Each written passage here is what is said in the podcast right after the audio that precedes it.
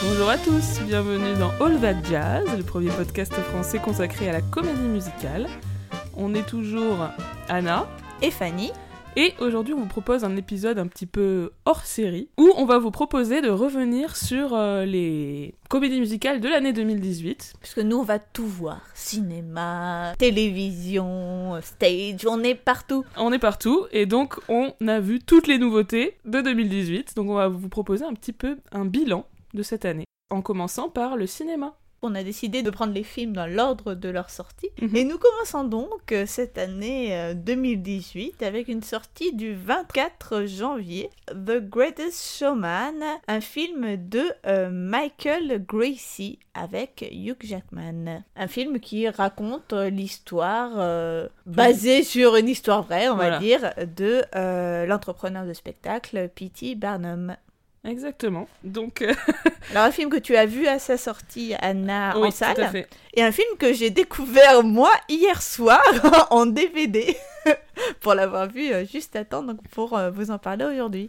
Donc c'est un film qui a eu un, un assez bon succès, euh, notamment aux États-Unis, qui a fait pas mal parler de lui. 435 millions de box-office US hein, pour. euh. Euh, ah, c'est pas mal du tout. Par contre en France on est à 592 000 entrées, qui est plutôt quand même pas mal en fait correct, pour une hein. comédie musicale et une distribution euh, évidemment conséquente hein, pour ce type de film, mais qui n'est pas non plus euh, phénoménale au sens où on a eu euh, 350 copies euh, la première semaine, donc c'est un gros film, mais pas non plus un film qui a inondé les écrans lors de sa Non, sortie. non, bah de toute façon, euh, en France, on peut pas non plus, avec des comédies musicales, euh, faire euh, des miracles. Mais je, je pense qu'il s'en est pas mal sorti à son échelle. Même si, euh, personnellement, je n'aime pas beaucoup ce film. voilà, il, il s'en est bien sorti et pourtant, euh, bah, je pense qu'on est toutes les deux d'accord pour dire que c'est euh, incompréhensible, parce que en tout cas, à mon sens, il s'agit d'un vrai navet. Bah oui, enfin, je suis assez d'accord. Je trouve que, de manière générale, c'est un film qui est assez euh, laid, en fait. Euh, ne serait-ce que visuellement, moi, je, vraiment, j'adhère pas du tout à ce- cette esthétique-là. Enfin, à la fois, j'ai eu l'impression de vraiment voir euh, tous les effets spéciaux, Oui. de vraiment voir euh, tout l'argent aussi mis sur scène, hein, parce que bon, c'est sûr qu'on a des grands ensembles, on a du, la reconstitution historique, des, des costumes et tout. Et pourtant, alors je suis totalement passée à côté. Il y avait vraiment des fois où je les voyais gesticuler devant moi. Enfin, c'est vraiment comme ça que je l'ai ressenti. Après, encore une fois, moi, je l'ai vu sur DVD. Alors, je me dis, si ça se trouve en salle, c'est quand même un peu différent. Mais euh, je les voyais s'agiter et moi, j'étais en train de me dire, mais qu'est-ce Ouais. que je m'ennuie? Ouais. qu'est-ce que je m'ennuie? Enfin, en tout cas, moi, sur grand écran, ça n'a pas non plus été mon cas. Euh, je trouve que ça, en fait, tout fait un peu artificiel, un peu fake. Mm, mm. Et du Complètement coup, plat. Cette espèce de reconstitution n'a pas du tout fonctionné sur moi. Euh, donc ça, c'est en termes esthétiques. Sur euh, le récit, ça m'a aussi vraiment déçu en fait. Euh, C'est-à-dire que j'y allais en me disant ça va être une histoire de cirque, euh, une histoire de freak show, etc. Donc qui sont des trucs qu'avec Fanny on aime bien. Mm. Bah hein. oui, les freak shows, euh, moi, je- j'en attendais beaucoup. Mais c'est vraiment parce que t'as pas aimé à l'époque que je me suis pas plus bougé que ça pour aller le voir Bah en salle. voilà. Parce qu'au début, j'étais hyper excitée. Musical et sur les freaks, euh, Bah ça ouais. avait beaucoup d'aspects pour me plaire. Et je pense, enfin, il y a un gros problème, c'est que le sujet n'est pas bien choisi. C'est-à-dire qu'ils ont choisi de faire cette espèce d'agiographie quand même de ce personnage. Mm. C'est-à-dire que le personnage donc, qui est interprété par Hugh Jackman, euh, P.T. Barnum, euh, était quand même un peu une ordure euh, dans la vraie vie et même dans le film en fait, mais le film fait semblant de pas le voir. Enfin, c'est c'est très désagréable et tout tourne autour de lui. Et tous les autres personnages qui sont donc les freaks ou les marginaux ou les personnes un peu différentes, donc que ce soit euh, les personnes handicapées, euh, même les femmes euh, ou les, les noirs. Enfin, il y a un truc où ils sont, ils sont relégués Mm. derrière quoi. Et même quand ils essaient de faire semblant que c'est un film sur l'empowerment, etc., comme dans le numéro qui pour le coup est une assez jolie chanson This Is Me. Même ça, j'arrive pas à y croire, ça dure 3 minutes et c'est ça sort un peu de nulle part. Enfin, il y a Mm. quelque chose où en fait, je crois qu'il y a un gros souci. J'adore Hugh Jackman, mais je pense qu'il s'est fait un espèce d'ego C'est un film qu'il a, comment on dit, euh, initié, pour lequel il est allé chercher tous les, tous les intervenants, etc. Et c'était un truc qui lui tenait vachement à cœur. Et, du coup, il se met au centre, dans le rôle principal et tout. Et je pense qu'il là, il y a eu un, un truc too much en termes d'ego du coup tout tourne autour de, de, son personnage et moi ça me, ça me dérange vraiment quand tu choisis ce genre de sujet qui est quand même en fait P.T. Barnum c'était quand même un mec qui exploitait euh, des, des gens issus des minorités et des gens qui étaient dans des situations sociales euh, compliquées euh, voilà pour, pour se faire de l'argent quoi. Donc et c'est jamais vraiment interrogé je trouve à sein du film. Ouais je trouve que c'est même d'autant plus problématique quand on a justement ce numéro. Moi aussi ça m'a frappé ce numéro qui intervient juste après qu'il les ait mis à l'écart d'une réception, donc on comprend que euh, du coup ils sont pas contents, euh, la, la, troupe d'entertainers.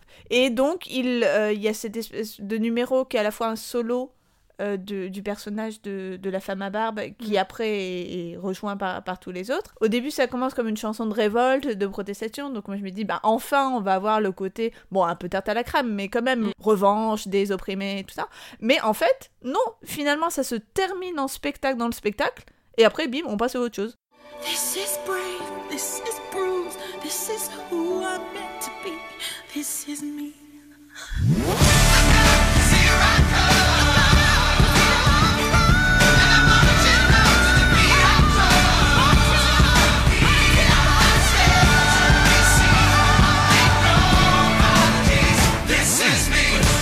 Donc vraiment comme si ça canalisait cette révolte en la tuant dans l'œuf. Enfin, je trouvais ça genre hyper déplacé. Parce que le récit, en plus, fait vachement du surplace, donc il y a un truc où ça n'avance jamais. Au, bout d'un moment, je comprenais plus rien. De toute façon, moi, quand, si ça m'accroche pas, je décroche. Alors après, j'étais en train de faire de vac à mes occupations en le regardant. Euh.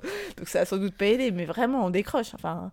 Ou c'est moi qui suis stupide, c'est possible aussi, mais j'ai rien compris à la fin. Puis finalement, on s'en fout. Enfin, au bout d'un moment, on s'en fout de ces personnages.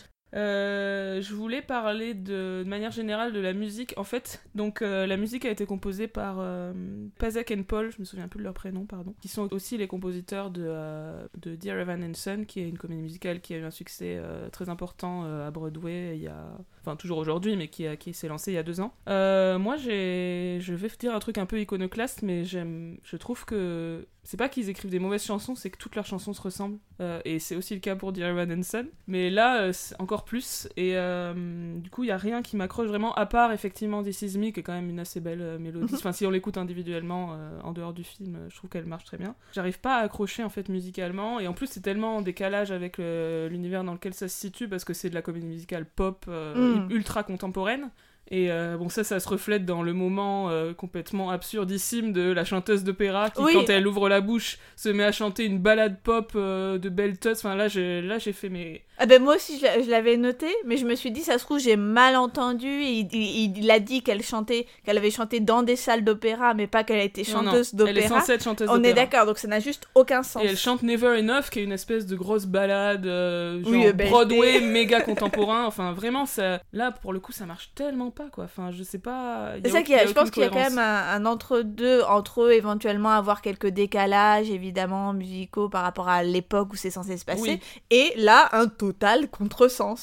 Moi, il y a un truc qui m'a beaucoup gêné, c'est, tu sais, dans cette question qui me travaille beaucoup sur l'alternance entre les moments de récit et de spectacle, je trouve que à chaque fois quand ils se mettent à chanter, c'est pas du tout amené et que du coup ça fait vraiment le ce mm. travers de la comédie musicale euh, enfin le côté caricatural de, de, personnages de comédie musicale qui se mettent à chanter mais genre out of nowhere et tu dis mais mais pourquoi tu le dis en chantant ça en fait mm. ça les transitions sont pas très bonnes le, le, duo entre Hugh Jackman et Zac Efron le truc de camaraderie où il est censé le, le convaincre je trouve que ça vient mais comme un cheveu sur la soupe. Enfin ça m'a ça m'a choqué à chaque fois, je, me dis, mais, mais, pourquoi est-ce que, pourquoi est-ce que vous faites ça, les, les, les gens Arrêtez Et de manière générale, il y a plein de trucs qui m'ont choqué. Hein. Les ralentis, enfin le ralenti où t'enlèves le son, le début, là, la scène avec les draps. Mais c'est juste ridicule. Il y a des trucs qui devraient être interdits par la commission d'interdiction des choses de cinéma. Et ben moi, j'interdis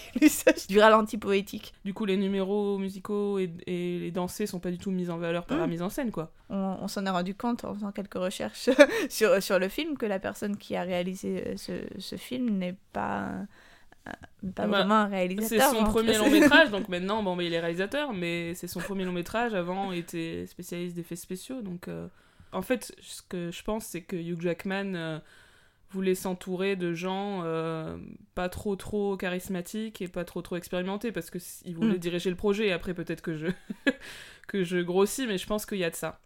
Bon, donc vous aurez compris, euh, chers auditeurs, que The Greatest Showman n'a pas rencontré euh, notre approbation. en tout cas, on n'a pas trop aimé, mais euh, on vous laisse évidemment vous faire votre opinion. Ensuite, au cours de l'été, nous avons vu un film qui s'appelait Break en français, puisque c'est un film français. Eh oui.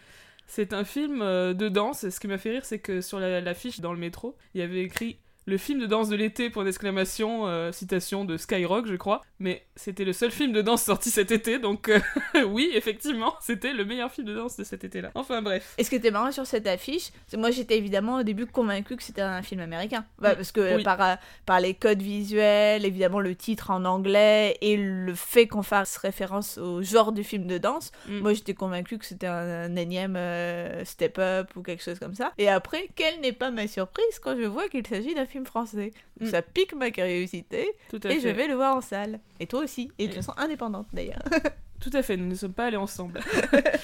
Euh, donc c'est un film... euh, Donc, qui est sorti euh, le 18 juillet. Tout à fait. qui aura une, une belle carrière de 150 000 entrées pour 230 copies. C'est pas terrible, hein, 150 000 C'est pas ouf, mais euh, en même temps, je sais pas ce qu'ils attendaient. Enfin bref. Ouais. Parce que c'est. Enfin, je vois pas comment ça aurait pu marcher. Peut-être en étant un peu mieux, hein, même si j'ai pas du tout détesté le film, mais je trouve que par rapport à ce qu'on voit, comme vous savez qu'on aime par exemple la saga Step Up, c'est quand même euh, moins bien quoi. Il y a une intrigue un peu mélo qui prend beaucoup trop le pas sur euh, la danse. C'est finalement assez peu un film de danse. Ouais.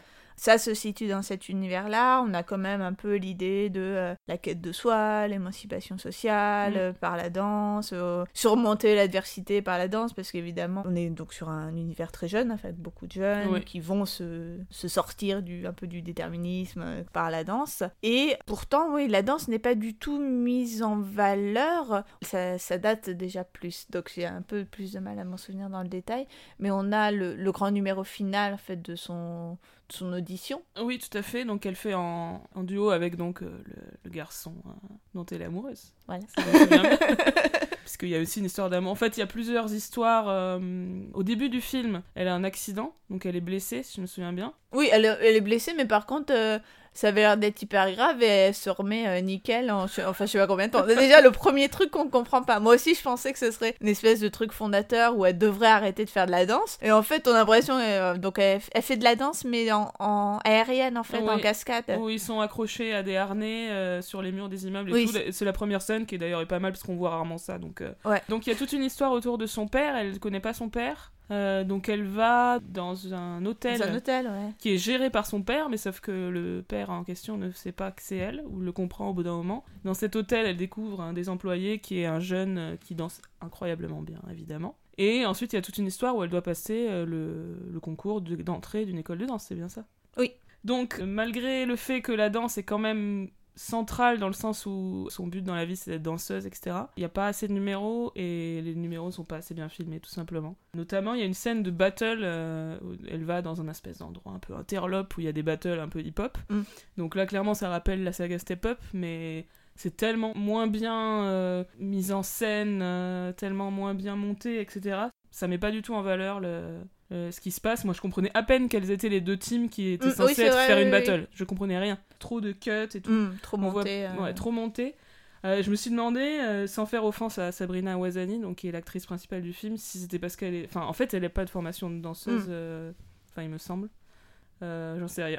Euh, non, je me suis fait la même réflexion. Parce que lui, à l'inverse, on l'avait déjà vu en tant que danseur. Arrête-moi si je dis une bêtise, mais c'est pas lui qui était dans Divine si, tout à fait. Qui faisait aussi un danseur, d'ailleurs, qui avait un peu aussi le, le même rôle de euh, bad boy, mais il danse, donc en fait, il est sensible.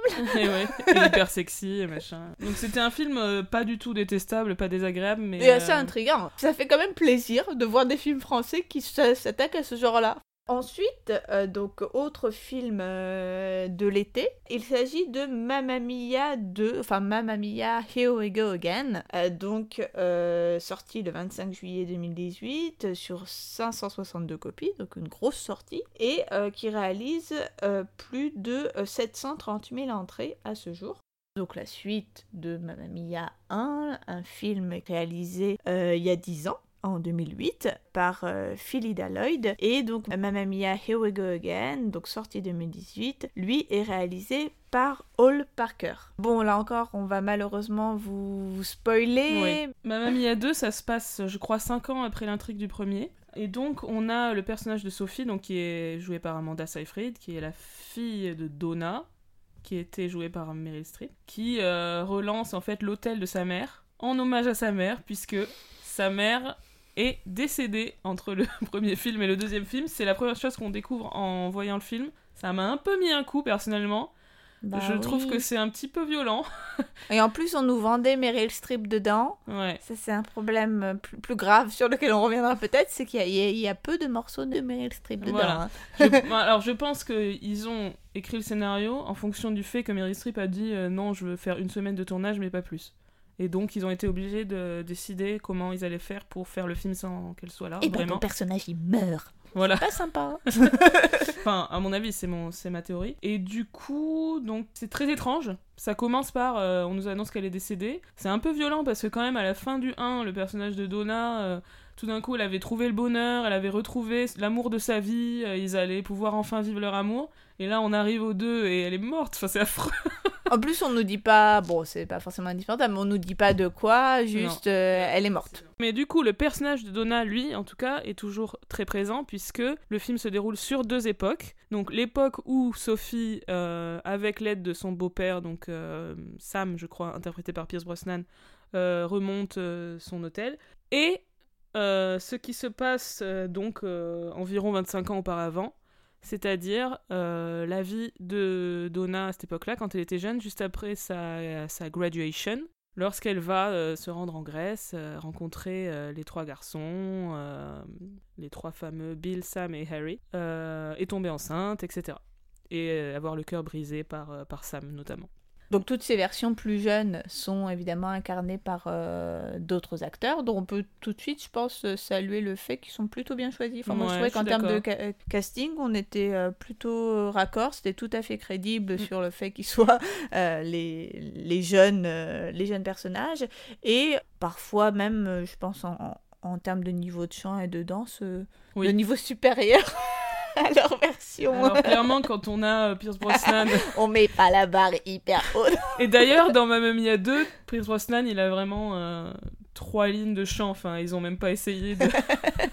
à un moment, il chante, il refait une reprise de SOS, qui était un, un des duos qui chantait avec Meryl Streep dans le 1. Donc c'est mignon, parce que c'est une reprise de la chanson d'amour. Mais c'est vraiment, ça dure euh, 30 secondes, je crois, ce moment. Puis il le chante comme ça, très simplement. C'est pas du tout un numéro, c'est juste un, Mm. un personnage qui chantonne en se souvenant. Enfin voilà, c'est pas un numéro musical, vraiment. Et dans les numéros euh, dont je me souviens plutôt pas mal, euh, c'était euh, le numéro du, du café, là, avec des acrobaties assez euh, étonnantes de garçons de café. Oui, alors Et ça, c'est plus, sur euh, la chanson Waterloo. Ouais, Donc à Paris, où le personnage de Harry, je crois, donc l'anglais, euh, drague en gros euh, Donna, avec des garçons de café habillés en mode Napoléon, parce que Waterloo. euh, Mais il était plutôt sympa ce ouais, numéro, ça, ouais. ça fonctionnait assez bien. Moi, il y a un truc qui m'intriguait sur le pitch euh, du 2, c'était euh, comment est-ce qu'ils vont arriver à, à refaire une comédie musicale vu que euh, toutes les chansons connues d'Abba, enfin moi je suis pas du tout une exégète d'Abba, hein, je tiens à le dire, mais euh, les chansons d'Abba que je connaissais, elles étaient dans le 1. Et en fait c'est plutôt pas mal négocié parce qu'ils arrivent à remettre les chansons les plus connues. Euh, et moi, ça m'a pas choqué de les réentendre et en sortir quelques autres, quoi, qui, qui fonctionnent.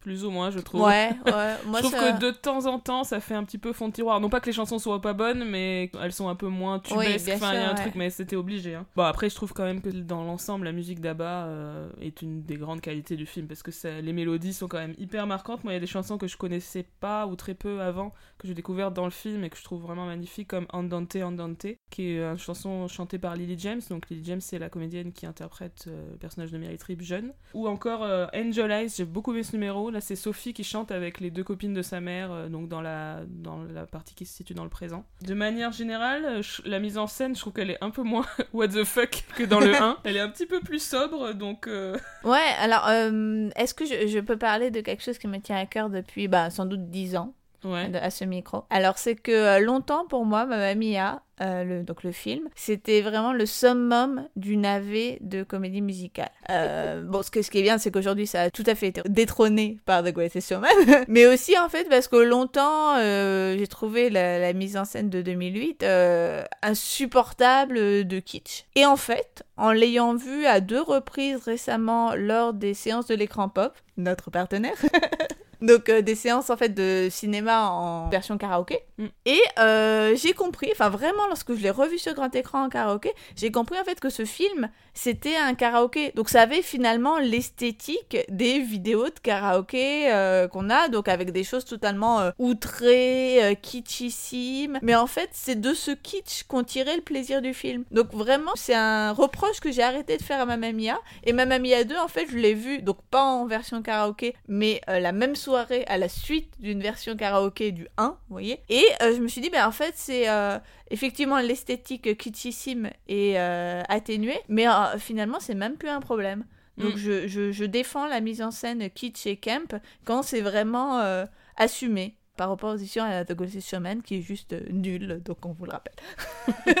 Au cas où vous n'auriez pas compris. Et je trouve que dans ma mini 2, j'avais un petit souci quand même sur le scénario, je trouve qu'il est assez faible, mm. dans le sens où il y a en fait aucun lien entre les deux temporalités du film ce qui se passe dans le présent avec Sophie et l'hôtel et ce qui se passe dans le passé euh, avec Donna et ses histoires d'amour. Enfin, du coup, il y a une espèce d'alternance. On dirait que c'est un peu le montage est fait un peu au hasard. Tiens, on va revenir au présent. Ah tiens, on va retourner voir ce qui se passe chez hmm. Donna dans le passé. Moi, ça m'a un peu dérangé, alors qu'il aurait été facile de beaucoup mieux lier les deux temporalités. Il y a des moments où c'est tenté, par exemple au moment euh, vers la fin, donc c'est un petit spoiler. Sophie apprend qu'elle est enceinte elle-même.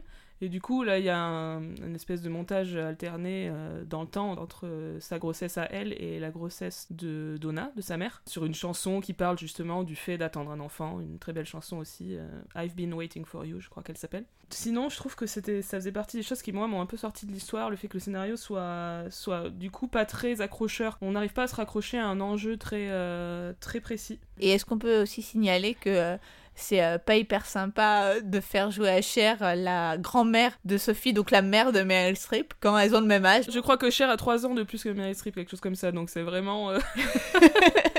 elle, forcément, elle, risquait pas les mettre les deux l'une à côté de l'autre. mais alors, oui, alors ça, Cher, moi, c'est tout un problème aussi, hein, parce que moi, je suis allée en disant, je vais voir Cher. On nous vole Et on nous ment. On voit ni Cher ni Meryl Streep. Parce que sur Cher, on m'a menti, hein, parce qu'elle arrive dans les 15 dernières minutes, littéralement, il y a un moment, mais complètement what the fuck, où elle fait un duo avec Andy Garcia, qui lui a un rôle, euh, non mais euh, je sais pas pourquoi il est allé faire ça, parce que ça c'est un peu grotesque, euh, et du coup ils chantent tous les deux Fernando, c'est un moment à la fois absurde et, grotesque et en même temps assez, assez fun quoi. Mais je pense que c'est comme ça un peu comme ça qu'on peut résumer en fait les, deux films Mamma Mia quoi. C'est un peu grotesque mais en même temps c'est très fun. Autre film dont nous souhaitions parler, cette fois un film euh, de la rentrée, sorti en France le 3 octobre, A Star is Born, le quatrième A Star is Born, mm. après les versions de 37, 54 et 76. Donc une sortie assez conséquente aussi, 338 copies et à ce jour 1,84 million d'entrées. Donc un très beau score. et aux États-Unis aussi, il marche très très bien.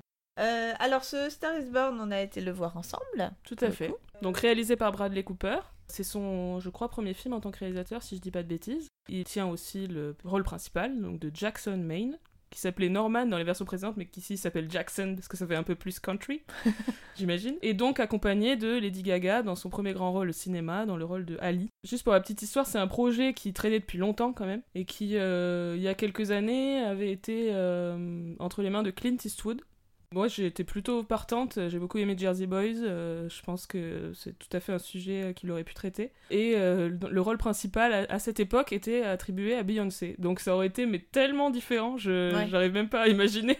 Ouais, ils auraient sans doute pas pris les mêmes styles. Enfin, je pense pas qu'ils auraient pas. partis sur la country, justement. Mm. Je pense qu'on peut dire qu'on a toutes les deux été déçus par le film. Moi, évidemment, j'ai beaucoup aimé les, les tout premier plan, un hommage euh, appuyé à, Judy Garland, puisque Lady Gaga chante le tout début du Magicien d'Oz, hein, la partie un peu moins connue, en fait, les quelques premières lignes de la chanson Over the Rainbow. Euh, mais après, ça se gâte. Euh, ça se gâte déjà euh, dès la première chanson avec Lady Gaga qui massacre la vie en rose en termes mais de ça- prononciation. Ça, c'est très drôle. Je pense que je vais même mettre l'extrait dans l'épisode. Parce que juste, elle ne sait pas prononcer. Enfin, c'est les deux premières phrases. hein. Après le refrain, elle se débrouille. Mais Oui. alors, les deux premières phrases, elle dit blouche au lieu de bouche. Enfin, on dirait qu'elle avait même pas de coach en français. Des yeux qui font baiser les miens, en rire qui se perdent sous sa bouche. Voilà le portrait sans retouche de l'homme auquel j'appartiens.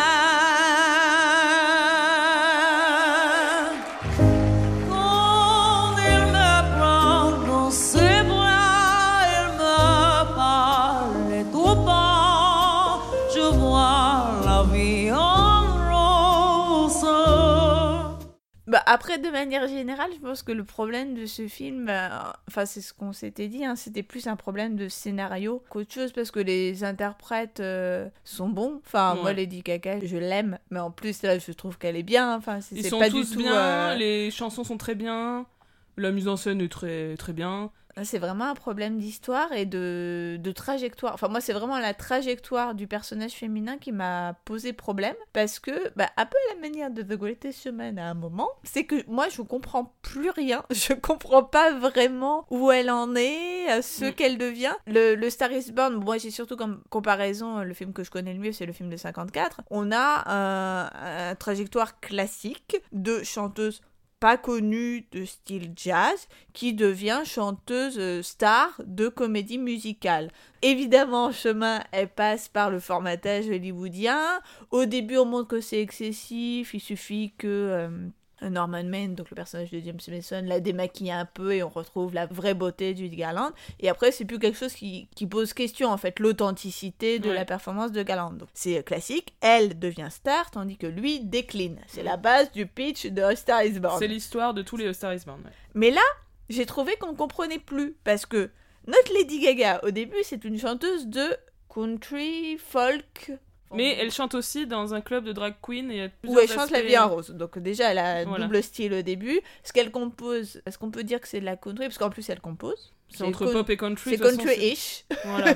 Et après, lorsqu'elle devient star, elle s'oriente vers un autre répertoire qui est celui de la pop et qui en plus est- ressemble vraiment à l'image qu'on a de Lady Gaga de son début de Ah oui, carrière. en fait, elle devient Lady Gaga au fur et à ça. mesure.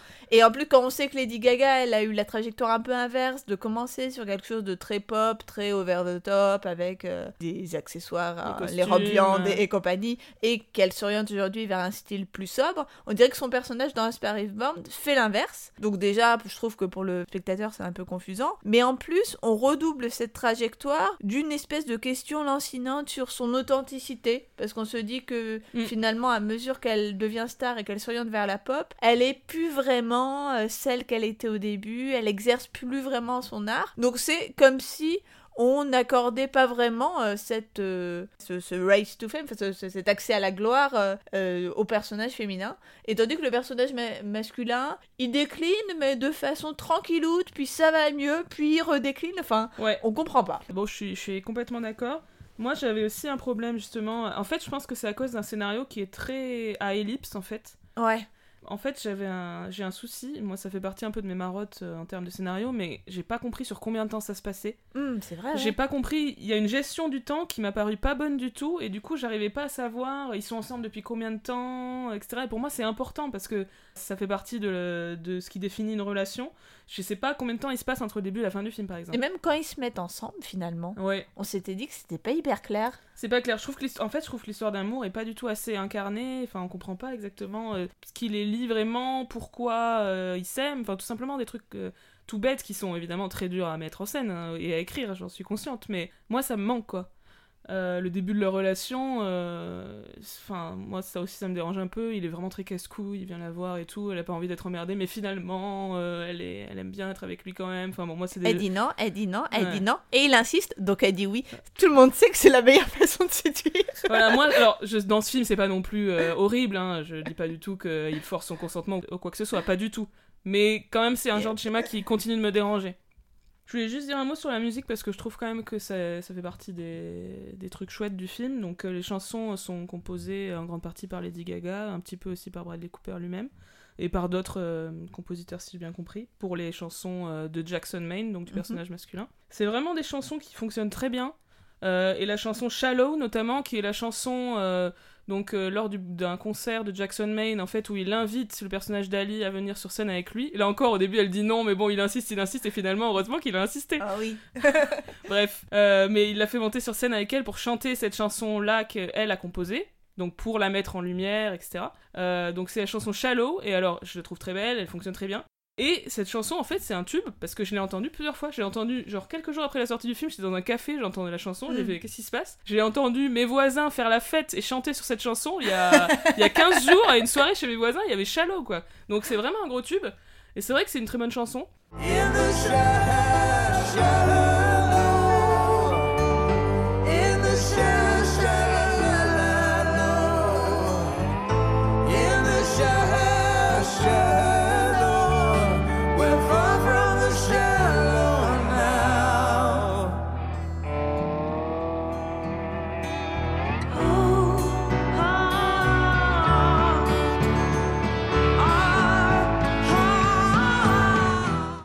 alors le dernier film que nous avons vu, que nous avons vu en fait euh, ce matin, pour ne rien fait. vous cacher, le, du jour où on enregistre cet épisode. Il s'agit donc de Mary Poppins Returns, un film sorti le 19 décembre, qui est la, la suite du euh, Mary Poppins de euh, 1964, euh, donc dans lequel euh, Mary Poppins était euh, incarnée par euh, Julie Andrews et euh, aujourd'hui est incarnée par Emily Blunt avec des euh, seconds rôles euh, particulièrement euh, remarquables, au premier rang desquels Lin-Manuel Miranda qui donc incarne la version moderne de Bert, donc le ramoneur qui tenait compagnie à Mary Poppins dans le premier épisode. Ici, il s'agit donc de Jack, toujours ramoneur, mais en fait euh, Allumeur de réverbère. Allumeur de réverbère, oui, c'est vrai qu'il y a eu la modernisation depuis, euh, qui en fait était euh, un apprenti de, de Berthe, parce qu'en fait ce film, ce, donc ce deuxième Mary Poppins, est censé se passer euh, 20 ans après le premier,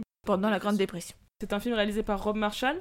Rob Marshall, c'est le réalisateur actuellement à Hollywood qui fait des comédies musicales et notamment des adaptations de musicals scéniques. Là, ce n'est pas le cas, mais euh, auparavant, c'était le cas. Donc, lui-même vient du, du musical. Il a été chorégraphe très longtemps, ainsi que metteur en scène euh, sur scène. En termes de film, euh, c'est plus ou moins réussi. J'ai envie de dire, côté plus, il y a quand même Chicago, qui est un film assez réussi, et même Into the Woods, qu'en fait, j'ai j'ai vraiment aimé. Côté moins, il y a Nine. Je pense que c'est un peu le, gros point rouge de sa carrière de réalisateur, hein, si je peux me permettre. Et donc Rob Marshall, maintenant, il travaille beaucoup avec Disney, euh, puisqu'il a, il a fait il y a quelques années un, épisode de la saga Pirates des Caraïbes, donc rien à voir avec la comédie musicale. Et ensuite, il a fait Into the Woods. Maintenant, il fait Mary Poppins. Et prochainement, il va réaliser la- l'adaptation live-action de, du dessin animé euh, de Disney, La Petite Sirène. Et sur euh, ce deuxième Mary Poppins, euh, également à noter que la musique est composée par Mark Shaiman et les paroles écrites par Scott Whitman. Et Shaiman et Whitman, c'est deux compositeurs de Broadway euh, très connus, très prolifiques, qui ont notamment composé la musique de Hairspray. Et je trouve que la musique dans, dans ce Mary Poppins est, est assez réussie. Ils sont vraiment, euh, les deux, un talent de pasticheur, en fait. Et je dis ça vraiment dans le, le plus beau sens du Mhm. terme. Ils arrivent à, à se fondre dans une époque et dans un style. Là, c'est vraiment des musiques qui rappellent le style donc des, frères Sherman, les compositeurs de la musique originelle euh, de, du premier Mary Poppins. Et euh, je trouve que ça fait partie des grandes qualités de ce film que personnellement j'ai vraiment bien aimé.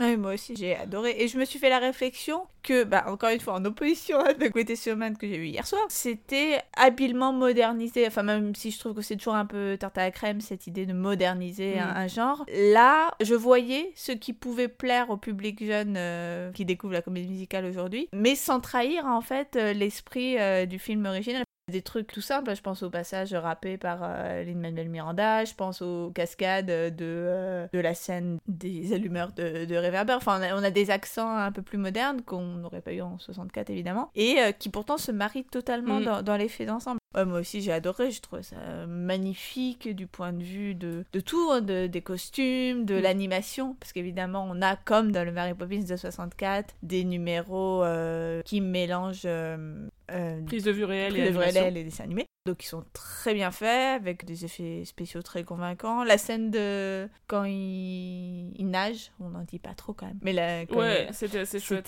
c'était euh, bien réussi. Euh, non, tout était très réussi hein, euh, au niveau du spectacle. Ouais, j'ai envie de dire that's entertainment. Ouais, c'est vraiment ça, that's entertainment, c'est ça. Enfin, je- comme je te disais tout à l'heure, Anna, en sortant du, du cinéma, moi je me suis fait cette réflexion que je ne me fais jamais, que j'en avais eu pour mon argent. Mm. Et c'est bête, hein, mais ça veut dire tout simplement que en tant que spectatrice, je me suis dit, ah bah il y a, il y a de l'argent qui a été dépensé pour ce film, euh, et moi j'ai payé un droit Qui a été d'entrée. bien dépensé parce que des fois il y a des gros budgets Voilà, mais voilà. ça ressemble à rien. Et euh, j'en ai plein la vue. Des moyens techniques qui se voient à l'écran. euh, c'est un grand spectacle. C'est les numéros d'ensemble. Je me suis dit, mais c'est tout aussi entertainant que aller voir une comédie musicale sur scène. euh. Ça m'a vraiment époustouflé de ce point de vue-là. C'est c'est vraiment très très réussi tous les numéros. Et il y a un truc que j'admire vraiment, euh, là je me positionne un peu en fait en tant que réalisatrice, c'est que vraiment, il enfin, il y a des trucs qui pourraient être ridicules. Mm. Genre quand il s'envole avec les ballons, bon pardon pour les spoilers, mais il y a- y a vraiment des choix, enfin des idées, et, et ça marche quoi, parce qu'ils y vont à fond et que techniquement c'est bien foutu et que, et que les interprètes sont tous euh, excellents, excellents chanteurs, excellents danseurs. Avec des séries de caméos, tous plus euh, Alors, Starfield que les autres. Si vous avez l'occasion de, la- de voir la bande-annonce, déjà la bande-annonce en soi est presque comique par son excès de caméos. On a- le film aussi un peu, peut-être que c'était pas la peine pour certains caméos si je peux permettre. En fait, la scène de Meryl Streep par exemple, euh, je trouve que c'était pas. euh, Ouais. Je trouve que ça, ça n'apporte rien à l'intrigue. Enfin, on voit que ça a été rajouté parce que. Enfin, j'en sais rien, hein, mais. Mm. Il fallait un, un truc marrant avec un personnage un peu euh, foufou, etc. Euh, que ça fait un peu écho à la scène dans le premier où il, il rit et il monte au plafond. J'ai l'impression que c'est un Oui, peu le même truc. c'est- C'est-à-dire m'a ils vont. un peu aussi, Ouais. qui a un peu drag down le premier film, je trouve. Enfin, Je suis c'est un assez peu une scène comique, bon, qui est pas désagréable, mais qui. En fait, je trouve que dans, ce, donc dans cette suite, ils ont essayé de faire des échos. En fait, il y a clairement des scènes qui sont des hommages à d'autres scènes. Mm. Donc, évidemment, la danse des allumeurs de réverbère, ben, c'est Chim c'est Chimini. c'est Chim Chimini slash Step in Time. Ah oui, Enfin, les Step deux in Time, trucs qui se passent sur, les, sur les toits. Ouais, bah, la scène d'animation. Et la scène d'animation, évidemment, c'est. c'est Jolly Holiday with Mary. euh, Et Supercalifragilly, enfin toutes les scènes qui se Ouais, passent en animation aussi dans le premier. Et du coup, cette scène Meryl Streep, je trouve que c'est la moins intéressante. Surtout que si je peux me permettre, il est question dans cette scène euh, d'aller amener un pot en porcelaine à Meryl Streep pour qu'elle le répare parce qu'elle s'est tout réparé. Or, on n'entend plus parler après. On- jamais on sait s'il a Et été elle reste avec le pot. On sait Ouais. pas si elle l'a rendu. Donc en fait, ça- vraiment, c'est la preuve que c'est une scène qui est un peu hors du scénario, qui moi m'intéresse moins. Euh, et par ailleurs, je déteste quand les acteurs prennent des accents euh, étrangers euh, pour imiter. Enfin là, elle imite, je sais pas, une personne russe ou tchèque ou d'Europe de l'Est. Moi, ça m'agace en fait. Il était vraiment salé son accent face. Ouais, là, c'est too much pour moi. mais ça fait partie des moments un peu plus faibles pour moi. Mais voilà, comme vous avez compris, euh, c'est quand même euh, par- Ouais, on a- particulièrement euh, fun, agréable à regarder. On s'ennuie pas. vraiment une réussite pour moi. La seule critique, c'est peut-être un poil trop long. Parce que Ouais. moi, j'avoue, au-delà de... au-delà d'une heure trente, comme un enfant, j'en ai marre. Donc là, 2h11, c'était quand même beaucoup. Non, il y a peut-être quelques longueurs, mais ça participe aussi de cette idée que t'en as eu pour ton argent. Quand t'as un Ouais, grand spectacle, bon. Mais, mais ça, c'est vraiment parce qu'on aime critiquer, pinailler, parce qu'on a applaudi à la fin. Oui, Et, on n'était euh, pas les seuls. et on n'était pas les seuls. Non, non, c'est très bien. euh, courez le voir pendant les vacances euh, de Noël et euh, c'est un très bon moment. Pour toute la famille. So when troubles are incessant, simply be more incandescent, for your life comes with a lifetime guarantee. As fantastic, won't you? Triple little life fantastic. Come on, triple little life fantastic. With Euh,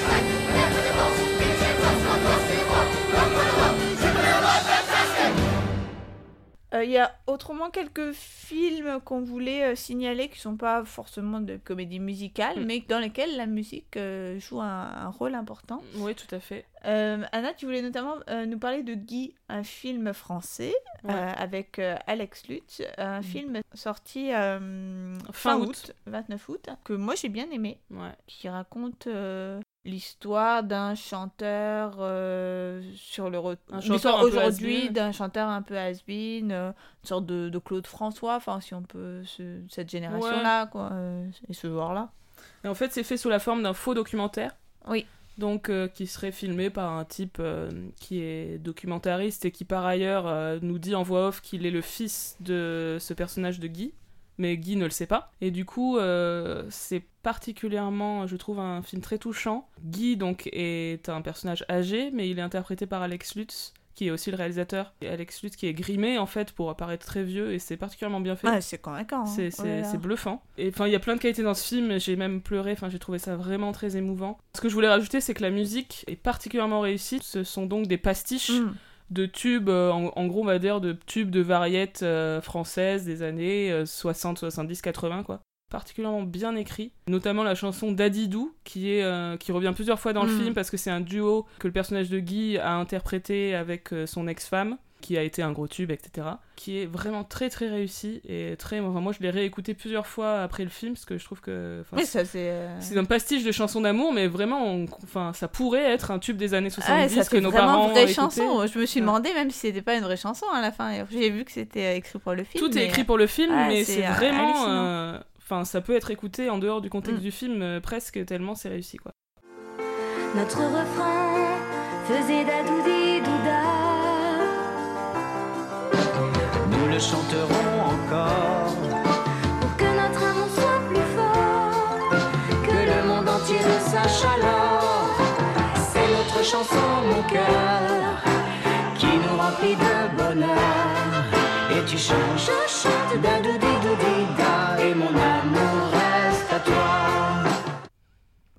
juste dire quelques mots de la comédie française, événement du moment, euh, Le Grand Bain, qui a dépassé le, le cap des 4 millions d'entrées, une sortie de la fin octobre. Euh, donc, c'est pas euh, du tout un film musical, hein, mais c'est un film sur la natation synchronisée, sur euh, une équipe masculine de natation synchronisée. Et donc, on a à ce titre, surtout vers la fin du film, des numéros d'ensemble, euh, donc dansés en musique, de ces hommes qui font la natation synchronisée, avec même un parallèle, un moment avec des effets de montage, de ces séquences avec les films euh, d'Esther Williams ou plus généralement tous les films avec numéros aquatiques d'ensemble. Moi, ce film, je voulais juste dire, euh, bon, les numéros euh, dansés sont plutôt sympathiques, hein, je pense qu'ils ont été réalisés euh, en grande partie avec des doublures.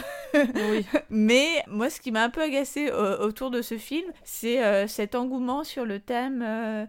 C'est bien, on peut voir euh, des euh, personnages euh, masculins un peu sensibles, un peu qui ont des fêlures, tout ça. Quand moi, ce que j'ai surtout ressenti, c'est devoir me fader pendant plus de deux heures les atermoiements d'une bande de gars pour lesquels les femmes ne sont là que en sidekick pour les soutenir, pour les écouter, pour les épauler. Enfin, moi, ça m'a juste énervé. Donc j'avais juste envie de le dire à ce micro que je trouve que ce film est beaucoup trop euh, encensé et j'ai trouvé ça pas très drôle. Hein.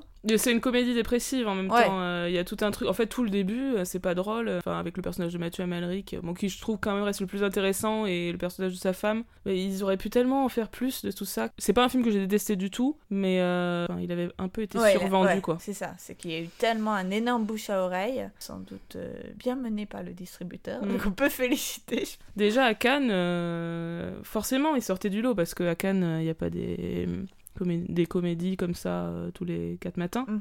Donc euh, les gens disaient Ah, ça fait plaisir, c'est frais, gna gna gna. Il y a donc également un film un peu moins connu dont tu voulais nous parler, Anna. Oui, alors c'est un film qui était également à Cannes, euh, qui s'appelle Leto, de Kirill Serembrenikov, j'espère que je n'écorche pas son nom. Donc un film russe euh, qui se déroule dans les années 80, qui est une sorte de biopic euh, de Viktor Tsoï, qui était un rocker soviétique, moi je connaissais pas du tout évidemment avant de voir le film. C'est un film très très singulier, donc tourné en noir et blanc, avec une mise en scène très très élégante. Il y a évidemment toute une dimension, donc on va dire backstage, c'est-à-dire euh, on voit euh, les répétitions, euh, les tournées qu'ils font, etc. Ils vont dans des théâtres où ils jouent devant un public soviétique très sévère comme ça, alors que eux c'est des rockers un peu foufou et les gens sont assis et tirent un peu la gueule. Enfin voilà, il y a des choses comme ça. Il y a beaucoup de moments assez drôles. Et il y a aussi certains moments en fait. Enfin, j'ai envie de dire, c'est des numéros musicaux. C'est quasiment des numéros de comédie musicale. Une espèce de suspension du réel. Et tout d'un coup, ils se mettent à chanter dans des espèces de séquences qui ressemblent à, des clips. Des chansons qui sont pour le coup des reprises de, tubes de rock américain ou anglais, euh, comme euh, Psycho Killer des Talking Heads, dans une séquence magnifique qui se passe dans un train, euh, où la caméra suit, et puis il y a des inscriptions sur l'écran, etc. C'est très très sophistiqué. Ça, c'est des moments de sortie de la réalité. D'ailleurs, Il y a plusieurs numéros comme ça où à la fin il y a un personnage qui arrive avec une pancarte où il y a écrit euh, Ceci n'est jamais arrivé. Donc voilà, il y a tout un jeu autour de ça et vraiment la mise en scène des numéros musicaux est euh, très très réussie. Et le film est particulièrement émouvant. Donc c'est sur un trio. On a ce personnage de Victor Tsoi qui est un jeune rocker euh, qui est en train d'exploser. On a le personnage de Mike qui est un autre rocker plus âgé qui lui a déjà une carrière un peu installée mais qui voit ce jeune rocker en gros arriver et lui faire concurrence non seulement musicalement mais aussi amoureusement puisque la femme de Mike va avoir euh, une attirance pour Victor donc c'est un espèce de triangle amoureux et euh, j'ai trouvé que c'était un particulièrement beau film et il est encore en salle donc euh, allez le voir Alors voilà tous les films qu'on a pu voir, enfin tous les films musicaux qu'on a pu voir en 2018. Et on voulait également vous dire quelques mots de séries musicales. Alors, il y a une série euh, qui s'appelle Rise, qui a été diffusée de mars à mai dernier sur euh, la chaîne américaine NBC, euh, que j'ai regardée en entier. Cette série s'intéresse à Lou. Le personnage principal est un prof d'anglais dans un lycée qui va reprendre le département euh, théâtre de son lycée en fait pour assurer la production de la comédie musicale de l'année du lycée. C'est marrant ce pitch de série sur euh, un lycée où euh, un groupe de jeunes fait une comédie musicale, ça me fait penser à quelque chose. Je vais m'étendre sur les rapprochements avec Glee un peu plus tard. Mais là, la particularité, c'est qu'ils montent une seule et même comédie musicale, et cette comédie musicale, c'est Spring Awakening. C'est une comédie musicale rock qui date de 2006, qui parle de jeunes en difficulté. En fait, ça se déroule à la fin du 19e siècle en Allemagne, je crois. Euh, c'est adapté de l'éveil du printemps. Et donc, euh, en fait, la vie euh, des personnages de la pièce Spring Awakening va faire écho, évidemment, à celle des personnages de la série Rise. En fait, c'est une série qui parle de comédie musicale, beaucoup, mais qui n'en est pas une, parce que euh, il y a assez peu de numéros, et c'est toujours des ah numéros... bon Ah, euh, j'ai- je savais pas. c'est toujours des numéros backstage, en gros, c'est pas- pas vraiment des numéros, on les voit répéter euh, la pièce. À certains moments, c'est presque des numéros parce que c'est vraiment bien mis en scène et c'est le numéro de A à Z, etc. Mais on n'est pas vraiment dans de la comédie Mm. musicale. On pense donc, comme Fanny l'a un peu euh, indiqué, on pense fortement à Glee. Euh, donc avec ce personnage du prof qui va reprendre un groupe euh, musical euh, au sein de son lycée dont les budgets sont au plus bas, etc. et dont les élèves ne sont pas parmi les, les plus populaires du lycée, qui ont des problèmes personnels, etc. On trouve vraiment les thématiques classiques du, teen movie qui étaient déjà présentes dans Glee, donc la relation avec les parents, l'acceptation de soi, notamment de sa sexualité. Donc on a un personnage de jeune mec homo qui grandit dans une famille assez conservatrice chrétienne. On a aussi un personnage de, de trans, de garçon trans, qui pour le coup est assez touchant. C'est pas une série qui m'a totalement convaincue. Ça s'inscrit dans un, on va dire, un versant réaliste de la série teen. Et je trouve que c'est, en fait, c'est pour ça que je trouve que c'est un peu ennuyeux. Mm. C'est assez terne, ne serait-ce qu'en termes d'image. Quand je repense à cette série, j'ai des images un peu grisâtres dans la tête. Enfin, il y a vraiment pas euh, cette espèce de dynamique de comédie musicale. Euh, et les personnages sont pas, pas très bien incarnés, pas assez attachants. Et le personnage principal, notamment, contrairement à Will Schuster dans qui était quand même un personnage assez sympa et dynamique et tout, là, le personnage de Lou, euh, il est particulièrement tyrannique et, désagréable. Et je sais pas à quel point la série avait conscience de ça de la part de son personnage. En tout cas, c'est c'est quelque chose qui m'a dérangé. Il y a toute un- une intrigue où en fait on lui a donné euh, la direction de la comédie musicale du lycée à la place d'une autre prof qui, euh, qui faisait ça depuis très longtemps. Et du coup, il accepte gentiment qu'elle euh, fasse avec lui la comédie musicale, mais en gros, enfin, il est très condescendant. Et encore une fois, j'arrive pas à savoir si la... quel est le regard des auteurs sur ce personnage. Et, et c'est d'autant plus étonnant. Enfin, moi, je n'ai pas vu la série, mais ça, ça m'étonne quand tu dis ça. Enfin, cette image du personnage principal, lorsqu'il est incarné par euh, Josh Radnor, donc qui était l'interprète de Ted Mosby dans Oui. la série euh, au long cours How I Met Your Mother. Bah, dans... Pour moi, du coup, évidemment, je l'associe euh, au personnage. Et euh, pour moi, la persona de, de Radnor, c'est plutôt euh, quelqu'un de simple, d'accessible, euh, d'assez joyeux, même si un peu tourmenté. Finalement, une euh, persona assez proche de celle de, de Matthew Morrison à travers euh, Will Schuster. Donc c'est marrant que Tout là, ils aient choisi d'en faire Et autre là, chose ils finalement. ont, alors ils ont, ils sont allés chercher quelque chose d'autre, sans doute que que c'était volontaire, hein. Mm, mm, mais et sans doute que ça aurait été déconstruit, etc. dans les saisons futures. Donc ça, je- je peux pardonner aux auteurs dans le sens où sans doute qu'ils auraient voulu développer davantage et, et déconstruire ce truc du prof tyran euh, Mm. Au fur et à mesure. Oui, parce que c'est une série qui n'aura eu qu'une saison Ouais, euh, faute de succès, interrompue, c'est ouais. ça? Qui s'est interrompu. Je voulais également noter qu'il y avait une autre interprète connue dans la série, un petit peu connue. C'est Holly Cravallo. Euh, donc elle, elle joue la, la fille super douée de la troupe euh, qui va jouer le rôle principal de la comédie musicale, qui est en conflit avec sa mère, donc quelque chose d'assez classique. Et elle, euh, elle s'est fait connaître en fait comme la voix de Moana dans le film éponyme de Disney. Et sur cette question des petites séries, j'ai vu que fin 2019, il y allait avoir une série High School Musical, c'était au courant? Ah non, on ne me dit rien. Donc euh, Disney va, va produire ça, ça sera forcément sans doute un peu plus gentil que Rise et, et un peu plus euh, fun. Mais euh, bon, ça sera pas forcément moins bien, même je pense que ça sera peut-être mieux. Mais j'ai- j'aimerais bien voir. Bah ouais, on a hâte. Autre série qu'on peut signaler, la série Pause, diffusée donc sur la chaîne américaine FX, est créée par Ryan Murphy et Brad Falchuk, les créateurs de, Glee. Donc une série qui se passe dans les années 80 autour de la communauté euh, du voguing. Donc là encore, on c'est pas vraiment une série musicale euh, en soi, mais on a euh, malgré tout des grandes séquences de voguing, donc ces séquences de défilés, comment on pourrait indiquer ça, défilés maniéristes en musique. Pas forcément une série musicale, mais une série à signaler, dont j'avoue ne pas l'avoir regardée dans son intégralité, mais avoir regardé au moins le premier épisode, et ça m'a donné bien envie de continuer. D'accord.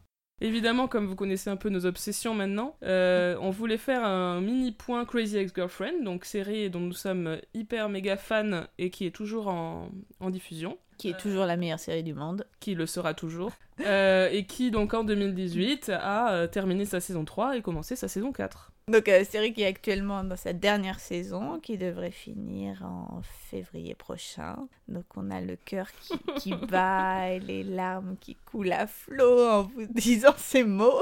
Mais euh, il sera bientôt temps de faire le bilan de Crazy Ex-Girlfriend, peut-être à, à l'occasion d'un prochain épisode.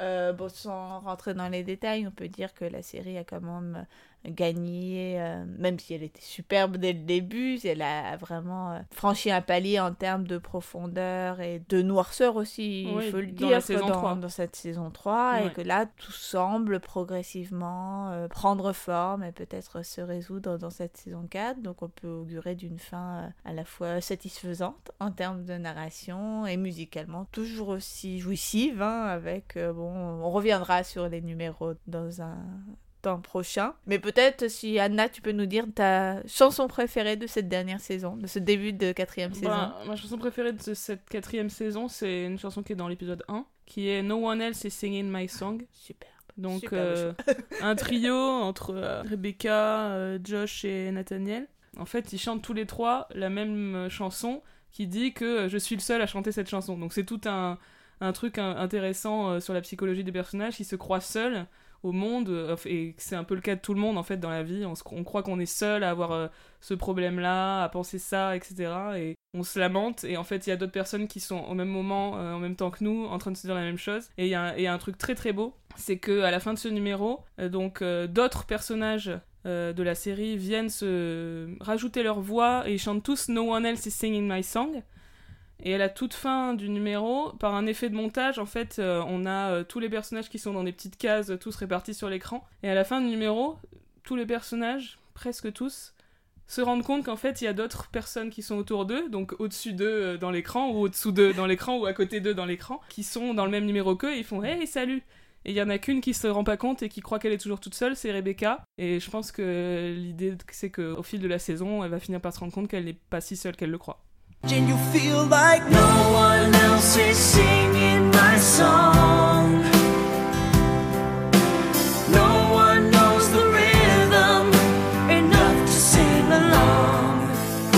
If only someone could see in three part harmony.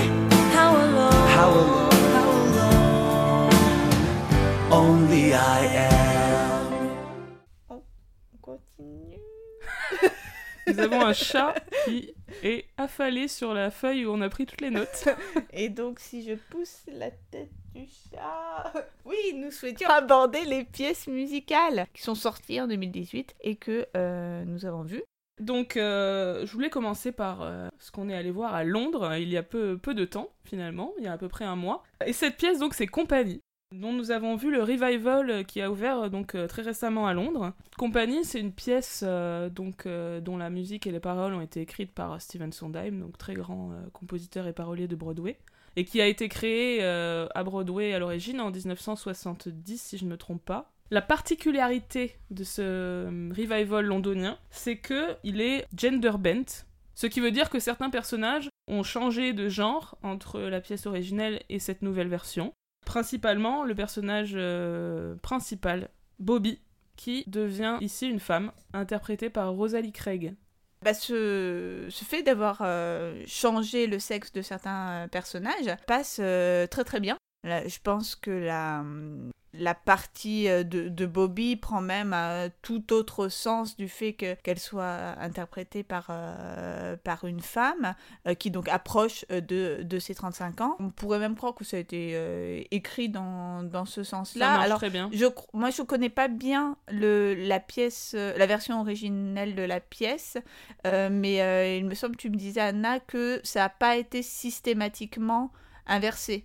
Le, le genre des personnages n'a pas été systématiquement modifié, puisqu'en fait, c'est une. euh, c'est une scène qui se Ah oui. compose essentiellement de scénettes et de scénettes entre des couples, puisque ça, parle de, de couples, euh, compagnie, et de Oui. différentes fa- façons dont, dont on peut faire couple. Et euh, donc parfois, il s'agit d'un couple hétérosexuel qui devient un couple homosexuel dans cette nouvelle Oui, version. c'est donc, pas euh, genre c'est pas tous les garçons sont devenus des filles et tous Voilà. les filles sont devenus des garçons. C'est juste certains personnages. En gros, les personnages qui ont changé de sexe, c'est donc la protagoniste, ces trois amoureux, amoureuses qui sont devenus des amoureux, et euh, le personnage de Amy qui est devenu Jamie pour former euh, un couple euh, d'hommes parmi les amis de, de la désormais héroïne. Et euh, parmi les personnages qui ne changent pas de genre, euh, on peut euh, remarquer donc le personnage incarné par Patti LuPone euh, qui chante dans un rôle en fait très très iconique de, de cette star de la comédie musicale, qui donc ici reprend la chanson Ladies Would Lunch.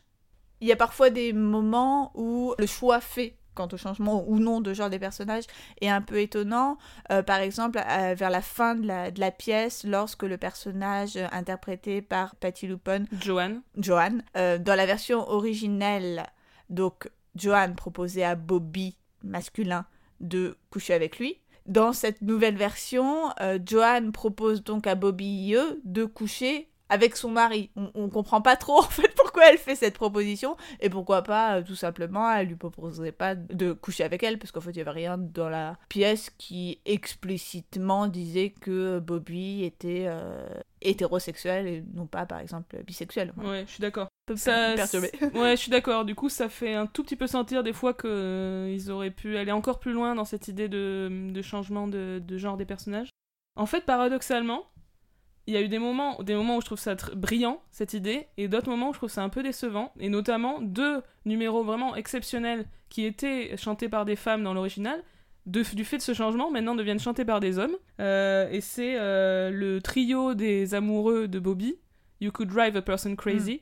Alors, ce qui est très drôle, c'est que dans cette chanson, donc euh, assez connue, qui, est dans, qui imite le style des, des girl group euh, des années 40, type Andrew Sisters, euh, en fait, elles chantent euh, Pidou, pidou, pou elles, ont, elles mettent des petites. euh, comment dire Des petites onomatopées, euh. des petites fioritures euh, entre les phrases. Et ce pidou, pidou, pou est devenu, lorsque chanté par des hommes, est devenu un genre de badaba, quelque chose comme ça. Bah oui, ça au moins c'est viril. Exactement, comme s'il fallait absolument changer euh, le petit, le petite partie un peu doo-wop, euh, la mettre euh, différemment lorsque ce sont des hommes. Ça m'a, questionné. Moi, j'aurais bien aimé voir ces garçons faire pilou pilou pou, un truc un peu Marilyn Monroe, quoi.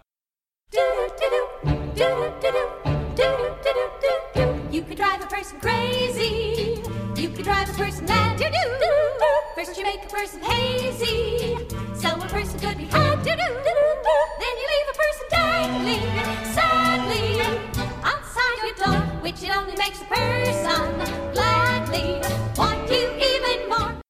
Da da da da da. You could drive a person crazy. You could drive a person mad. Ba da da. Et l'autre chanson absolument exceptionnelle qui passe d'un personnage féminin à un personnage masculin, c'est Not Getting Married, Mm. Euh, la chanson de, de l'espèce de cliché de, euh, Panique juste avant d'aller euh, à l'hôtel, enfin, de Exactement. se marier. de panique pré-mariage, qui est donc une chanson qui est interprétée de manière très très très très rapide. Par euh, le personnage, donc qui a très peur et qui dit aux gens euh, je veux pas me marier finalement, barrez-vous, Rentrez chez barrez-vous, vous. rentrez chez vous. Du coup là c'est euh, dévolu à un personnage euh, masculin puisque dans cette nouvelle version il s'agit d'un mariage entre deux hommes. Ceci dit cette scène était vraiment exceptionnelle, enfin très drôle. Mm. Il y a un personnage de, de dame qui chante euh, dans un mode un peu religieux Mm.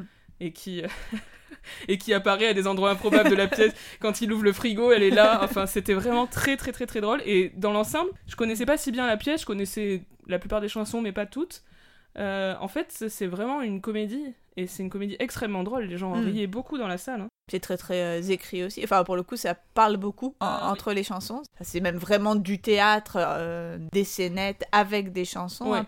Et je te rejoins sur la mise en scène de manière générale, qui était très très belle, très très inventive, avec beaucoup de jeux de lumière, de Ouais. jeux sur les espèces de boîtes dans lesquelles il y avait différentes scénettes, des boîtes qui s'imbriquaient les uns des autres, qui se reconfiguraient. C'était à la fois très beau et ça servait bien. Enfin, les idées de mise en scène étaient vraiment au service du récit, donc ça suis c'était appréciable. Euh, c'est la metteuse en scène Marianne Elliott, qui est une metteuse en scène euh, britannique assez connue. Je crois pas qu'elle avait fait de comédie musicale avant, mais elle avait mis en scène des pièces qui avaient très bien marché Mm. dans le West End. Euh, et je suis d'accord pour dire que c'est absolument remarquable. Il y a des scènes. euh, En fait, il y a énormément de scènes qui étaient vachement bien. J'ai adoré la scène euh, What Would We Do Without You avec tous les amis qui, qui dansent autour de l'héroïne. euh, Où on a vu que Patty Lupone n'était pas super en forme par rapport à ses partenaires, que des fois elle galérait un peu à danser, mais c'était Mais on l'aime quand même. Mais non, mais je vais pas citer tous les moments qui étaient géniaux, mais vraiment c'est absolument remarquable.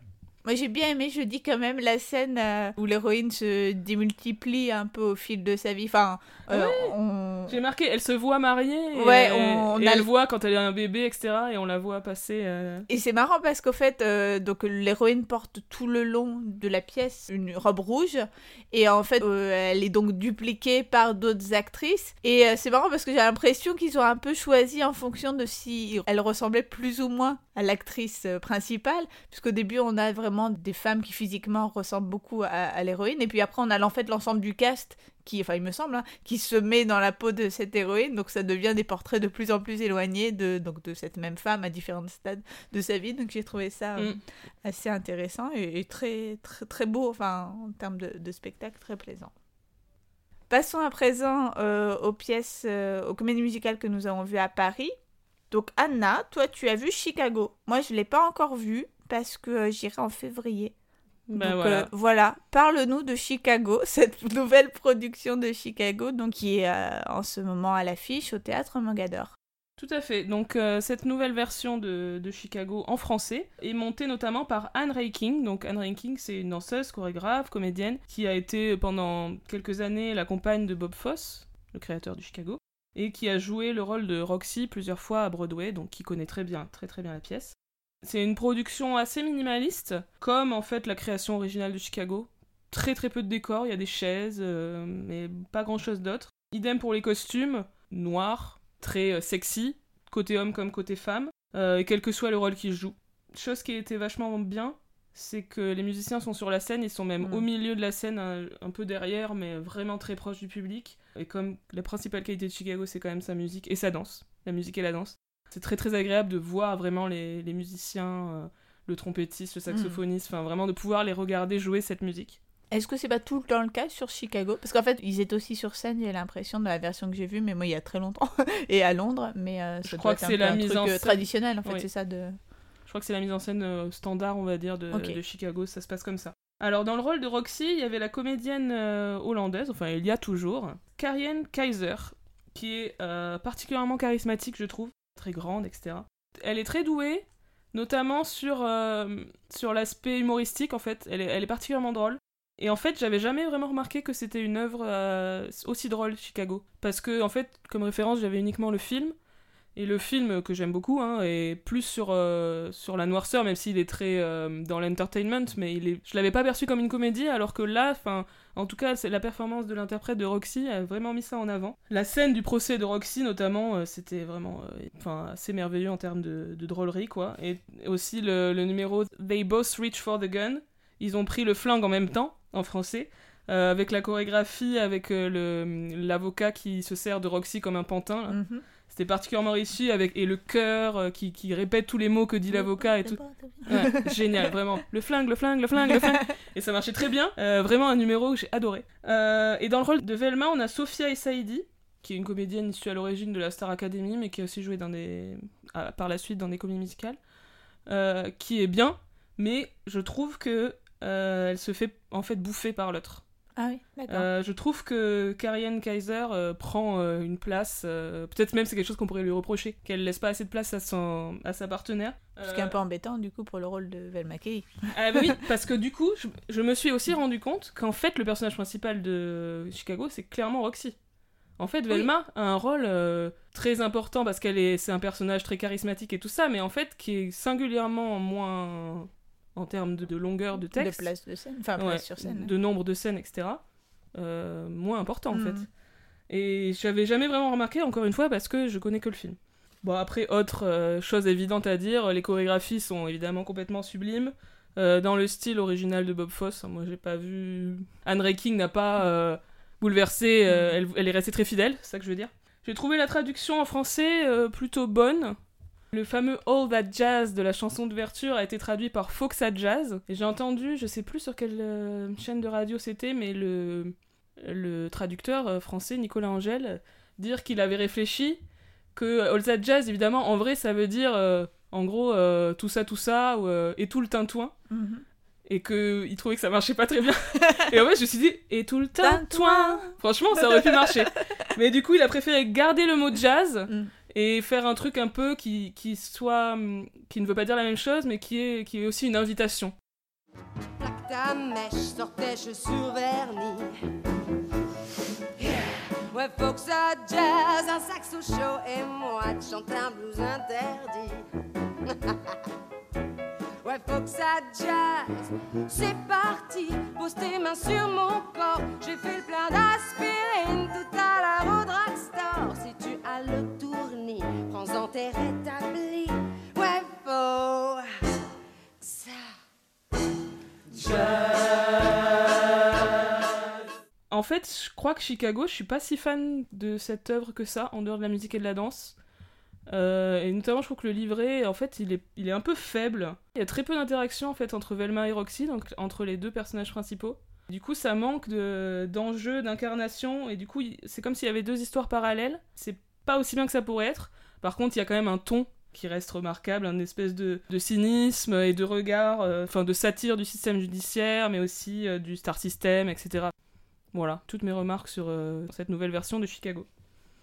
Alors, autre pièce qu'on a vue à Paris euh, récemment, il s'agit de Podane, donc l'adaptation euh, sur scène au théâtre Marigny du film de Jacques Demy, mais nous ne vous dirons rien pour le moment, Tout à fait. car nous euh, consacrerons un épisode sur l'œuvre, le film et la comédie musicale. Autre pièce française euh, à signaler euh, actuellement encore pour quelques semaines, Voire moi, parce que ça se voire prolonge en moi. fait. Donc à l'affiche à Paris, il s'agit de Comédien. Oui, donc euh, Comédien, c'est la pièce qui a été la grande gagnante au Trophée de la Comédie Musicale 2018.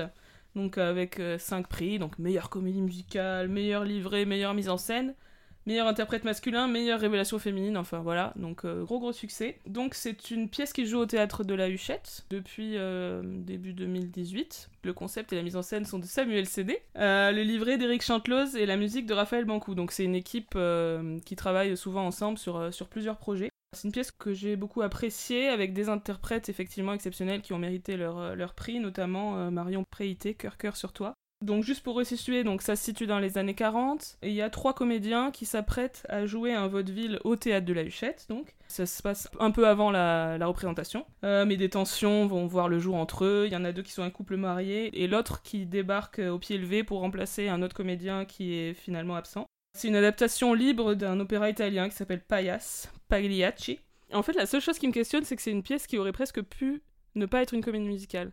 Les numéros musicaux sont bien intégrés, hein, mais on sent pas forcément leur, euh, leur nécessité. Euh, donc on est complètement sur du, la comédie musicale backstage. C'est des numéros musicaux réalistes, donc dans le sens où euh, les musiciens s'accompagnent eux-mêmes, donc il y a un piano et une guitare sur scène. Donc vraiment, il n'y a pas de musique extra diégétique. L'album de la pièce est disponible sur Spotify, donc vous pouvez écouter. Il y a une très très très belle chanson. C'est la chanson de Desdemon. C'est le personnage féminin qui répète euh, pour une audition qu'elle doit passer pour jouer Othello. Et du coup, elle, interprète quelque chose sur un homme jaloux, etc. Le, pitch de Othello. Mais sauf qu'évidemment, ça fait euh, écho avec sa situation personnelle, elle, le personnage à ce moment-là. Donc c'est vraiment le moment où je trouve les deux, la musique et la, dramaturgie, sont le mieux mêlés.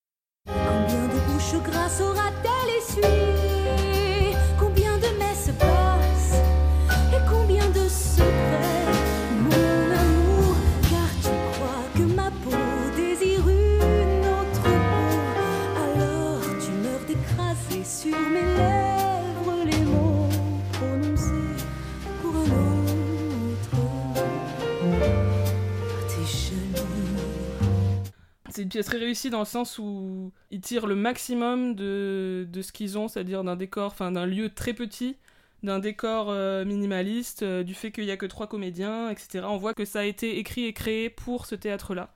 Et ça, ça marche quand même vraiment très bien. Dernière chose que je trouve très réussie, c'est la manière dont le spectacle passe euh, de manière imperceptible du- de la comédie au drame, très doucement. C'est quand même assez bien écrit, même si je suis un peu déçue par la fin. Il y a une volonté un peu choc qui est pas forcément mon truc. Euh, ça me dérange un peu parce qu'il y a tout de suite, euh, tout d'un coup, euh, une, énorme violence déversée sur le personnage féminin. Et je trouve que, en fait, s'il n'y a pas vraiment de fond derrière ça, et c'est un peu un prétexte pour, pour finir sur un moment très très choc et pour que les spectateurs soient dans un état de défarement total, ça m'interroge un peu, mais ça reste quand même une pièce à voir, donc qui va se prolonger encore un bout de temps, à mon avis, au théâtre de la Huchette à Paris. Passons à présent aux quelques productions amateurs que Mm. nous avons eu l'occasion de, de voir à Paris. Et euh, la première d'entre elles, Rent, qui a été jouée par la compagnie 27 Saville début octobre euh, 2018, et donc que nous avons été voir euh, toutes les deux, Anna. Alors moi j'ai beaucoup aimé cette version, alors qu'en fait, euh, à la base, je connais très peu Rent et euh, j'aimais pas beaucoup. Moi j'avais vu le film qui n'a quand même pas très bonne presse dans les Mm. grands aficionados de, de Rent. Il me semble que le personnage de Rebecca dans Crazy Ex-Girlfriend dit à quelqu'un ne voit pas le film si tu veux découvrir Rent. Euh, donc voilà, le film, moi j'ai trouvé qu'il était très mauvais. Et la comédie musicale, euh, je la connaissais pas trop, je connaissais quelques chansons en fait. Et là j'ai vraiment découvert donc à la fois l'histoire, de, quoi ça parlait exactement. Bon, j'avais une, petite idée, hein, malgré tout, du contexte. Donc, c'est une comédie musicale qui se passe dans les années 80, qui est donc une modernisation de euh, l'opéra à la bohème, dans un contexte donc euh, du Lower East Side, donc ce quartier euh, pauvre de, de New York, qui dans les années 80 connaît un phénomène de gentrification. Donc où les classes euh, populaires sont chassées euh, de ces quartiers. Donc les protagonistes de Rent sont essentiellement des euh, artistes, enfin des personnes qui vivent une, une vie de bohème, comme, comme le dit la chanson, et qui vont être menacés d'expulsion d'un bâtiment où ils sont locataires. Ça donne aussi le titre de... Même s'ils ne payent pas le loyer. ne doivent pas payer, ils peuvent pas payer le loyer. Euh, donc, euh, belle production avec un décor assez euh, classique, je crois, pour Rent. Enfin, voilà, où on voit les différents euh, appartements. Voilà. Principalement, on est dans l'intérieur de l'appartement Ouais, des, du loft euh, de Marc et Roger. des protagonistes principaux. Des interprètes, euh, pour certains, extrêmement brillants. Enfin, moi, Mm. j'ai été vraiment bluffée à la fois par le, le couple de, de deux femmes. Euh, c'est- Il y a Donc, Maureen et Joanne. et Joanne, euh, ben, les deux m'ont absolument euh, scotché, tant au niveau de, de la chanson que de l'anglais, puisque c'était une pièce jouée en anglais Oui. par une compagnie française mais anglophone, il me semble. C'est bon, c'est une gageure supplémentaire hein, pour les interprètes.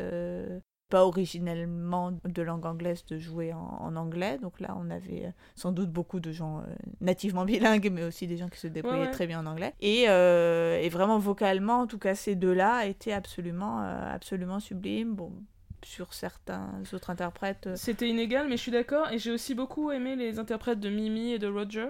Mhm. Donc le, le couple central, hein, on va dire. De très belle voix, et l'interprète de Mimi était particulièrement euh, une vraie acrobate. Ah oui, c'est vrai que euh, les, euh, la, dans la chanson Out Tonight, où euh, elle pousse notamment des, des aigus saisissants, eh ben, elle le fait en plus en tombant en grand écart, enfin, Ouais. genre facile comme ça. Donc on était vraiment bluffés.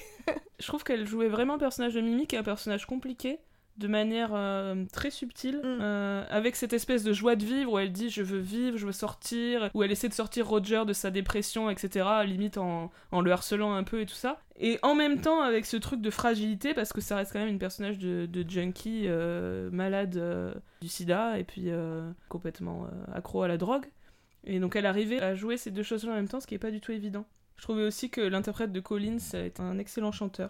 J'ai remarqué que le show était un peu plus dansé que euh, la mise en scène originale de Broadway, si je dis pas Ah de oui bêtises. Puisqu'il y a une captation euh, qui est très facile à trouver, hein, qui est visible légalement, de la dernière de Rent à Broadway. À mon avis, c'est très peu dansé, et là, ils ont rajouté des moments dansés, notamment parfois avec des membres de l'ensemble qui viennent accompagner les protagonistes sur certains morceaux, comme dans le Tango Maureen, qui est originellement un duo, et où là, ils, sont, ils ont fait venir les autres euh, personnages pour danser derrière. C'était une assez bonne idée. Alors moi, euh, contrairement à Fanny, je, je suis une grande fan de Rent, ou j'ai été une grande fan de Rent, je sais pas exactement. Je l'ai été il y a quelques années, et j'avais peur en allant voir la pièce que je me rends compte que finalement peut-être c'était un peu euh, parce que typiquement Rennes c'est des œuvres peut-être qu'on aime quand on est assez jeune euh, et qu'avec le recul on trouve que c'est un peu bébête et tout ça et j'avais peur de voir ça de, de gâcher un peu ma- l'image que j'avais de Rent et de et de ne plus voir que les défauts et en vrai j'ai re- j'ai retrouvé l'essence de ce que j'aimais dans Rent c'est-à-dire ces personnages à fleur de peau cette réflexion euh, sur des grands thèmes euh, qui sont qui dépassent les personnages et qui dépassent même sans doute l'auteur, la vie, la mort, euh, quoi faire de sa vie, vouloir être artiste,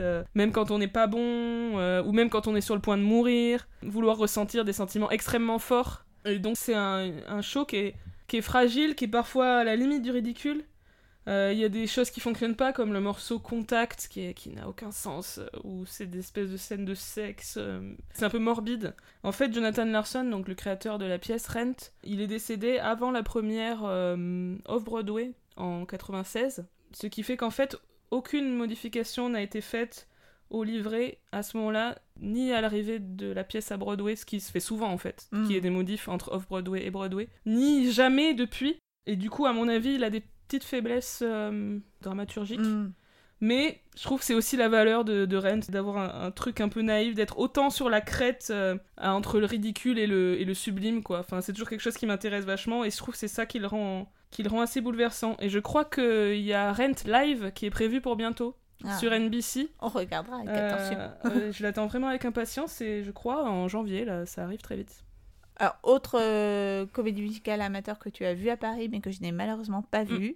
C'est la comédie musicale How to Succeed in Business Without Really Trying. Alors ça s'est joué début mai par la compagnie euh, de théâtre amateur Selma. Franchement, tout comme Rent, c'était une production très impressionnante pour un- une troupe amateur en fait. Euh, avec des comédiens très très bons, des décors et des costumes très très bien réalisés, des chorégraphies très réussies. Mais je crois que simplement j'aime pas beaucoup cette pièce. D'abord le livret est beaucoup trop long et l'intrigue est super répétitive. Je sais pas si à quel point ils sont autorisés à changer et tout, mais je pense clairement qu'ils auraient pu faire des coupes parce que c'était quand même un peu long. Euh, ensuite, je trouve pas que l'intrigue soit très intéressante. En gros, c'est l'histoire d'un jeune ambitieux qui suit les conseils d'un livre. Donc, ce livre s'appelle How to Succeed in Business Without Really Trying pour monter les échelons dans son entreprise. Donc, c'est une idée intéressante sur le monde de l'entreprise et tout. C'est pas un monde qui est beaucoup exploré par la comédie musicale. Mais euh, le héros est très antipathique, il se pose jamais de problèmes moraux sur ce qu'il fait, jamais rien ne vient le mettre en cause, il n'y a pas véritablement d'obstacle, je trouve qu'en termes dramaturgiques, c'est vraiment pas bien écrit quoi.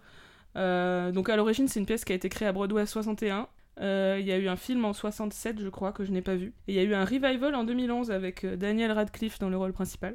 Musique et, et lyrics de Frank Loesser, qui pour le coup euh, sont des, des chansons d'assez bonne facture. Mais je trouve que c'est en tout point inférieur à une autre comédie musicale composée par Frank Loesser, qui est Guys and Dolls. Et Guys and Dolls va se jouer début 2019 au Théâtre Marigny, et ça, je l'attends avec une très très grande impatience. Oui, on a hâte. Et on, en Et on va prendre nos places. Oui, tout à fait. et on en parlera dans un prochain épisode de All That Jazz.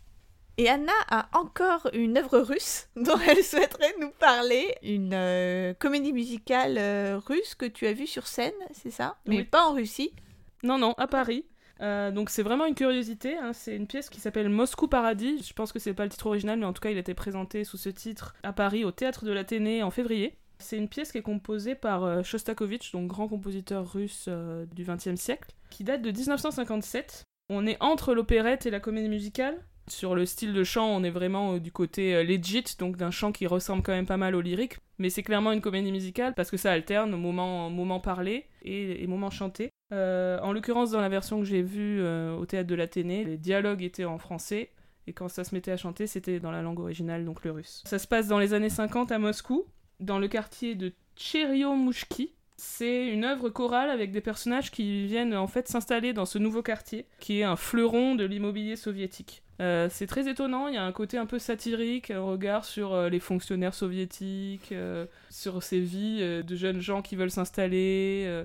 C'est vraiment une œuvre très originale parce que là encore, thème peu abordé par la comédie musicale, hein, la question du logement, est vraiment très, très intéressant. Cette œuvre a été adaptée au cinéma en 1963. J'ai pas vu le film et je connais très très mal la comédie musicale soviétique, mais en fait c'est quelque chose qui a été très important et qui, qui serait intéressant d'explorer un peu plus loin. Peut-être pourrons-nous faire un épisode spécial sur Mais la comédie pas musicale euh, Je suis sûre que c'est très intéressant. Moi, j'en ai, on m'en avait offert une. l'autre. Ah bah très bien. Alors évidemment, il y a d'autres pièces, je me tiens à, à préciser, qu'on a vues en 2018, hein, non seulement Podane, dont on parlera euh, prochainement, mais aussi Hamilton et Airspray, mais ça, vous euh, en avez déjà entendu parler, donc euh, d'ailleurs n'hésitez pas, si jamais vous n'en avez pas entendu parler, à rattraper les anciens épisodes, qui sont bien évidemment tous euh, disponibles sur euh, notre site euh, et sur SoundCloud et sur iTunes. Et sur Spotify. et sur Spotify à présent. Donc n'hésitez pas à tout réécouter pendant les vacances. C'est toujours bien de faire un petit récap pendant les vacances. Eh bien, merci euh, à vous tous d'avoir écouté ce, ce récap de l'année euh, 2018. Donc, euh, n'hésitez pas à partager, commenter euh, et euh, nous dire peut-être ce que vous, vous avez pensé euh, de ces œuvres de 2018, parce qu'on imagine que vous en avez vu euh, beaucoup. Donc, euh, nous vous avons donné notre opinion, mais n'hésitez pas Bien à sûr. nous donner la vôtre. On remercie nos partenaires, euh, l'écran pop et Tony Comedy. Et on vous souhaite une très bonne année 2019. On espère euh, toujours en notre compagnie avec de nouveaux épisodes au fur et à mesure de l'année. Ça ne s'arrêtera pas, on vous rassure. Et donc, euh, à très bientôt, toujours sur All That Jazz. À bientôt! Au revoir